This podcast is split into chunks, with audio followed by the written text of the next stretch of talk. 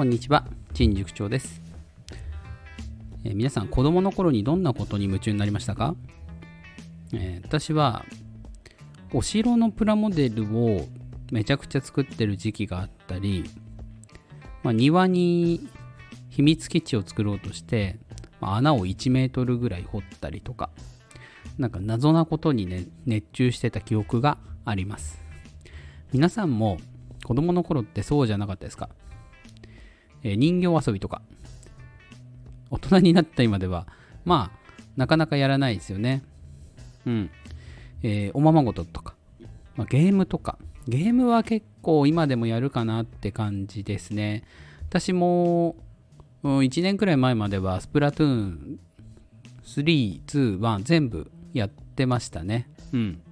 でそれなりにランクも上げてこれ分かるかどうか分かんないですけど、えーっと、一応全部のルールで S プラスになるぐらいはやりました。なんかその後で X とか出てきて、なんかやり込みまではいかないんですよね、いつも。そこで満足しちゃって。うん。まあ、がっつり話しておりましたけど。え今日の話は、役に立たそう、立たなそうなことに熱中する子供に対して、私たちはどうしますかっていうお話です。えー現代、まあ、コスパ、コスパ、コスパ、タイパ、タイパみたいな。とにかく、なんか無駄なことを削りましょうみたいな感じじゃないですか？世の中。でもそれってかなり味気ないなって思うんですよ。趣味でさえなんか、これちょっとタイパが悪いなみたいなことを言い出す人もいるんで、でも、なんかその熱中できるものって結局、こう時間であったりとか、お金であったりとか、もう全部関係なくやりません？うん。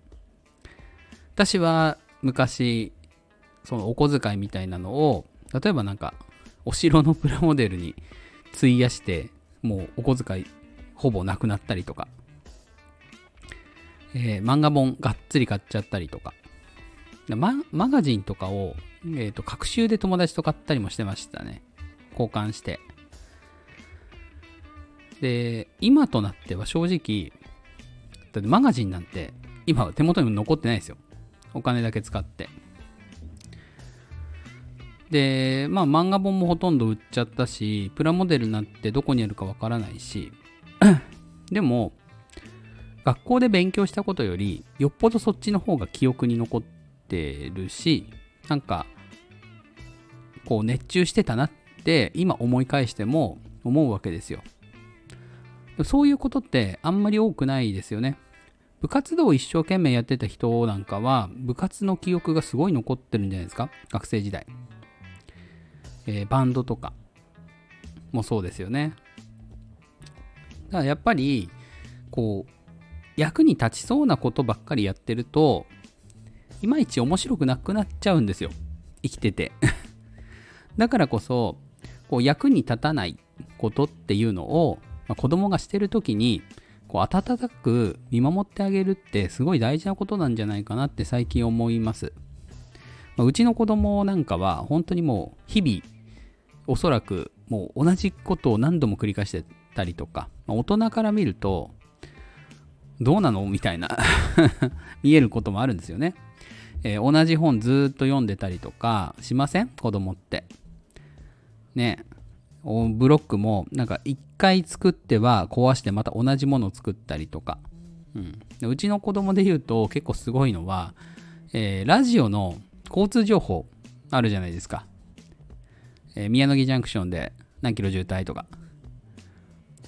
えーあの横浜の方で何キロ渋滞みたいなやつ。であれをなんかラジオから流れてるの覚えて、ちょこちょこ言ってるんですよね。うん。まあこれはちょっと本人の特性もあるかもしれませんけど、でもそれをなんかそんなことやっても無駄だよとは言わないですよね。うん。なんか本人がね、楽しんでやってることっていうのは、こう温かく見守ってあげたいし、まあ、親はこう自分が子供の頃どうだったかなとかって思って、えーちょっとね、本当に温かく見守ってほしい。無駄なことしてても。案外その無駄なことが後々役に立ったりとか、するかな？どうかな？ま少なくとも私はプラモデルを組み立ててたのはこう大学で、えー模型作りあの建築学科だったので、うん、あの家の模型作りするのにめちゃくちゃ役に立ちましたね。細かい作業、うん、手先はかなり器用になったかなと思いますあの時。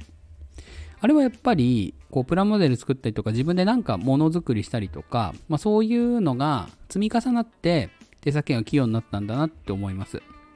結構そういうことってありますよね、えー子供の頃からもうおままごとずっとしてた人が、えー小学生に入って本当に料理作るようになって、まあ、最終的にはめちゃくちゃ料理うまくなるみたいな。家庭科で大活躍みたいな。あるあるですよねきっと。運動もそうですよね、まあ運動は結構その注目されやすいんでみんなよくやるんですけどでも運動とかと同じように、まあ、料理だったり絵だったりまあ習字だったりピアノだったり、えーまあラグビーだったりとか、うん、いろんなものが出てきますね。だから熱中できれば正直何でもいいと思うんです。ただし親が取るポジションとしては、えー熱中してることに対して応援するよっていう、うん、口は基本的に出さない。なんかこうした方がうまくいきそうだなとかってあるかもしれないですけど基本的に口は出さない、うん。えー野球とかよくわかると思うんですけど なんか親が子供に対して一生懸命になりすぎちゃって、えー厳しくマンツーマンでずっと指導してたりとか、えー日曜の昼間に1時間2時間ずっとノックしてるとかここまで来ると本人が楽しんでればまあいいですよ。なんかノック2時間やるのが好きみたいな。でも 親のエゴになってしまう場合があるのでここはね本当にね線引き大事だと思うんです。親が一緒にやることはめちゃくちゃ大事です。で子供も喜ぶし熱中度も上がります。でも親の干渉が強すぎると冷めますよね。そうじゃないですか。だってゲームやってて親が横についてあれこれあれこれ指図ずっとされたら嫌じゃないですか。料理作ってて横でずっと監視されててここはダメよここはダメよここはダメ嫌じゃないですか。プラモデル作っててなんかつける場所間違えてあ何やってるのよみたいな。嫌ですよね。うん。だからこそ 子供の熱中っていうものを、え伸ばすのであれば、えーサポートはしていいんですけどもう細かいことをとやかく口出しするのは嫌おじゃないですか。ね。私は嫌ですね少なくとも。だからうんまあ子供に対しては、えー見守るサポートする。そういう視点でこうやっていけばいいかなと思います。うん。なんだかんだねあの口出しすぎていいことって全然ないんでお互い嫌な気持ちになるし、うん。まあ、とにかくね見守るサポートする、えーそのぐらいの意識でいるといいと思います。もうなんかそれがもし大人になった時にめちゃくちゃ役に立ったとしたらまあそれはラッキーだったぐらいで。ほとんどのことは多分役に立たないまま終わります。もしくは役に立ってるけど、えー無意識で役に立ってるパターンがほとんどかなと思います。でもそこには必ず熱中したっていう過去があるはずです。どんなことにも。うん。えー熱中は子供の成長を、ま加速度的に高めます、うん、間違いないですこれは。なので、まあ、役に立たなそうなことに熱中する子供に対して、うん、やっぱり親はこうサポートする支える見守るみたいな視点でいるといいかなと思います。今日のお話はここまでです。